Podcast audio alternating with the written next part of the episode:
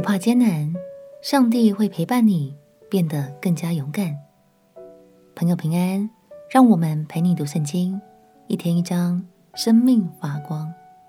今天来读以赛亚书第三十章，延续上一章，以赛亚先知继续诉说着犹大的预言。虽然犹大百姓不依靠上帝，选择了错误的路，但是上帝。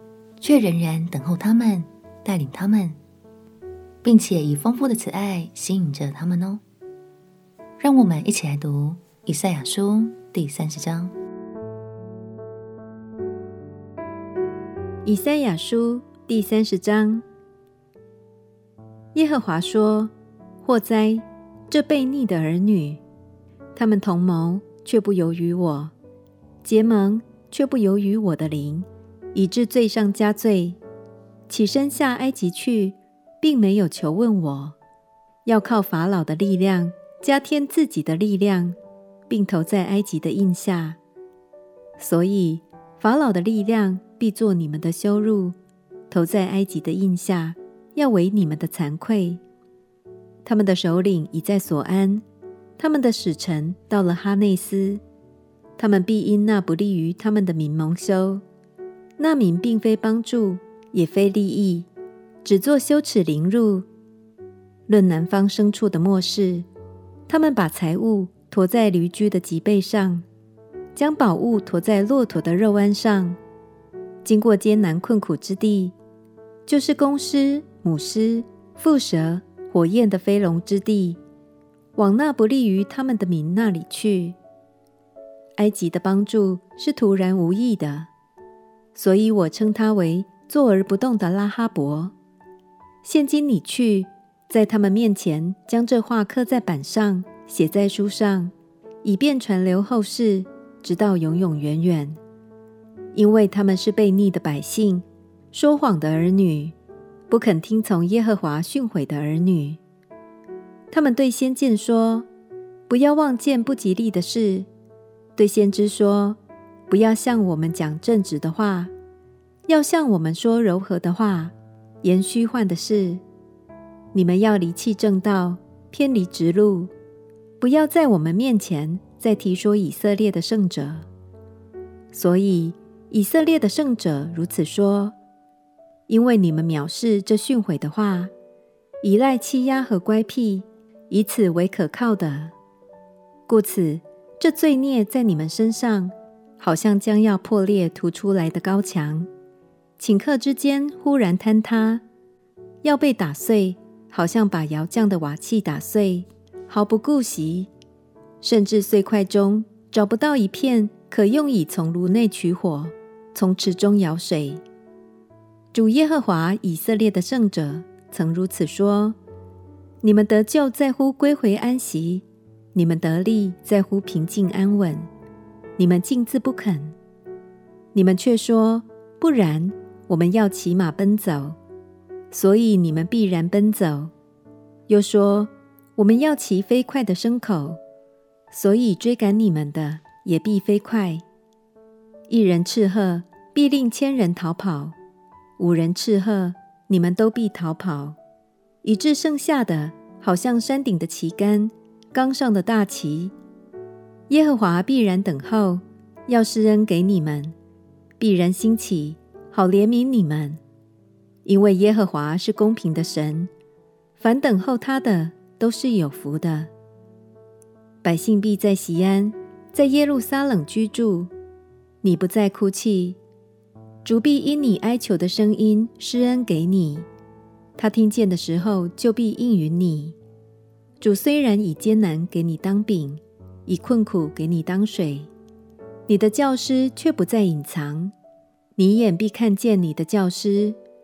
你或向左，或向右，你必听见后边有声音说：“这是正路，要行在其间。”你雕刻偶像所包的银子和铸造偶像所镀的金子，你要玷污，要抛弃，好像污秽之物。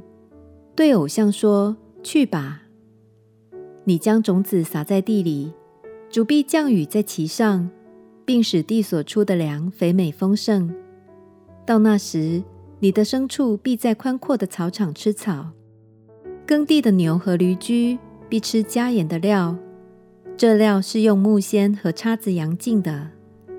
在大型杀戮的日子，高台倒塌的时候，各高山冈陵必有川流河涌。当耶和华缠裹他百姓的损处，医治他民边伤的日子，月光必像日光，日光必加七倍，像七日的光一样。看哪，耶和华的名从远方来，怒气烧起，密烟上腾，他的嘴唇满有愤恨，他的舌头像吞灭的火，他的气如涨溢的河水，直涨到颈项。要用毁灭的筛罗筛尽列国，并且在众民的口中必有使人错行的嚼环。